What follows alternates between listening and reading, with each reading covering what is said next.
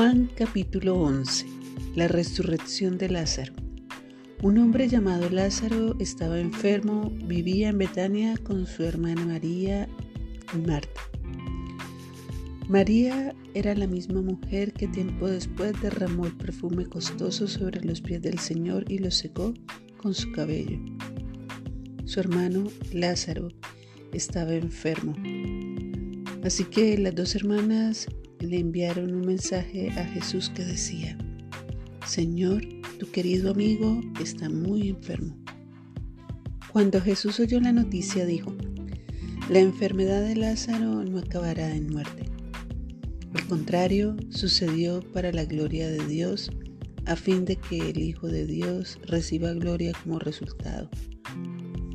Aunque Jesús amaba a Marta, a María y a Lázaro, se quedó donde estaba dos días más. Pasado ese tiempo les dijo a sus discípulos, volvamos a Judea. Pero sus discípulos se opusieron diciendo, Rabí, hace solo unos días la gente de Judea trató de apedrearte. ¿Irás allí de nuevo? Jesús contestó, cada día tiene doce horas de luz. Durante el día la gente puede andar segura y puede ver porque tiene luz de este mundo. Pero de noche se corre el peligro de tropezar porque no hay luz. Nuestro amigo Lázaro se ha dormido, agregó entonces, pero ahora iré a despertarlo. Señor, dijeron los discípulos, si se ha dormido, pronto se pondrá mejor. Ellos pensaron que Jesús había querido decir que Lázaro solo estaba dormido, pero Jesús se refería a que Lázaro había muerto. Por eso les dijo claramente, Lázaro está muerto, y por el bien de ustedes me alegro de no haber estado allí, porque ahora ustedes van a creer de verdad. Vamos a verlo. Tomás, al que apodaban el gemelo, les dijo a los otros discípulos, Vamos nosotros también y moriremos con Jesús. Cuando Jesús llegó a Jerusalén, le dijeron que Lázaro ya llevaba cuatro días en la tumba. Betania quedaba solo a unos pocos kilómetros de Jerusalén, y muchos se habían acercado para consolar a Marta y a María por la pérdida de su hermano. Cuando Marta se enteró de que Jesús estaba por llegar, salió a su encuentro, pero María se quedó en la casa. Marta le dijo a Jesús, Señor, si tan solo hubieras estado aquí, mi hermano no habría muerto. Pero aún ahora yo sé que Dios te dará todo lo que le pidas.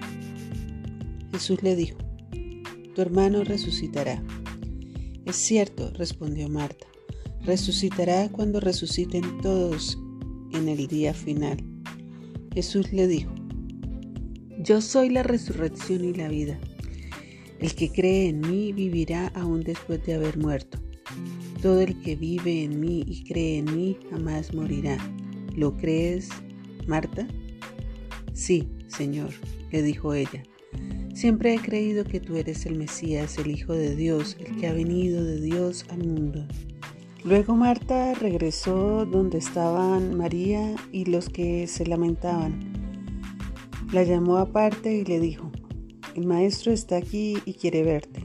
Entonces María salió enseguida a su encuentro. Jesús todavía estaba fuera de la aldea, en el lugar donde se había encontrado con Marta. Cuando los que estaban en la casa consolando a María la vieron salir con tanta prisa, creyeron que iba a la tumba de Lázaro a llorar, así que la siguieron. Cuando María llegó y vio a Jesús, cayó a sus pies y dijo, Señor, si tan solo hubieras estado aquí, mi hermano no habría muerto. Cuando Jesús la vio llorando y vio que los demás se lamentaban con ella, se enojó en su interior y se conmovió profundamente.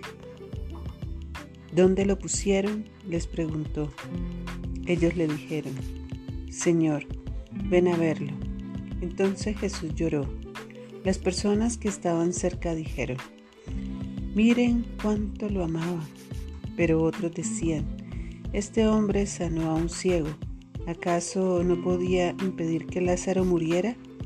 Jesús todavía estaba enojado cuando llegó a la tumba. Una cueva con una piedra que tapaba la entrada. Corran la piedra a un lado, les dijo Jesús. Entonces Marta, la hermana del muerto, protestó, Señor, hace cuatro días que murió, debe, haber un olor espantoso. Jesús respondió, ¿no te dije que si crees verás la gloria de Dios?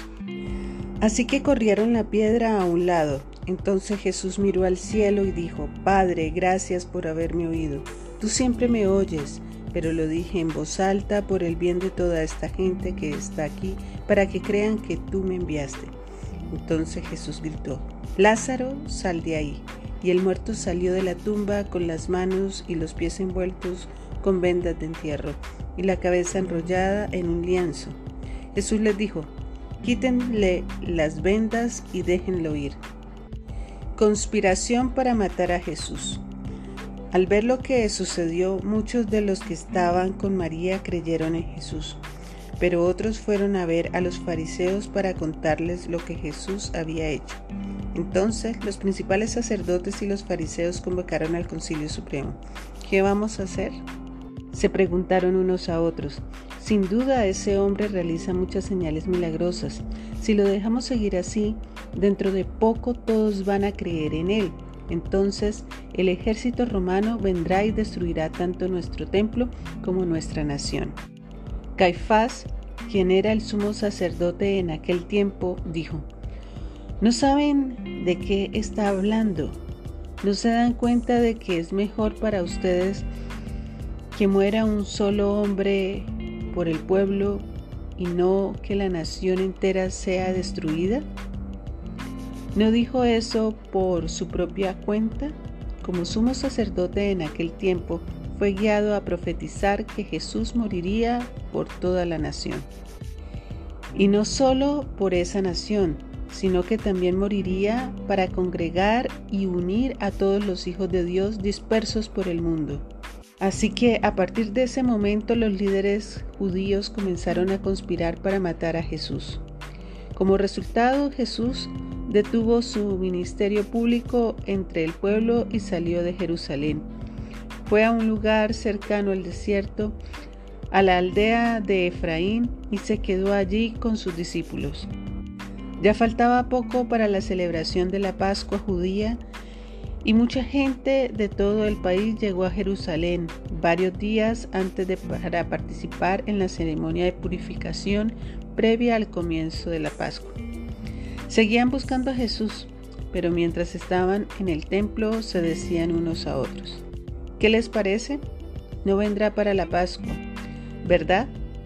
Mientras tanto, los principales sacerdotes y los fariseos habían dado órdenes públicamente de que cualquiera que viera a Jesús avisara enseguida para que ellos pudieran arrestarlo.